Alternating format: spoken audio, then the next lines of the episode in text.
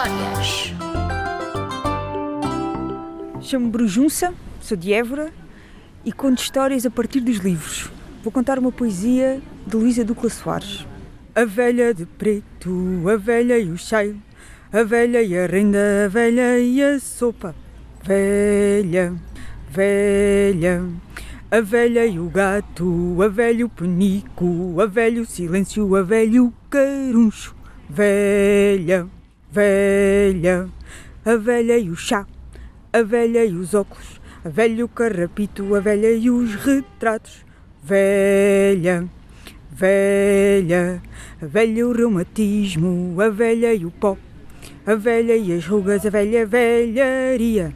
Velha, velha, a velha janela, sorrindo à espera que um neto lhe leve, lhe leve a primavera.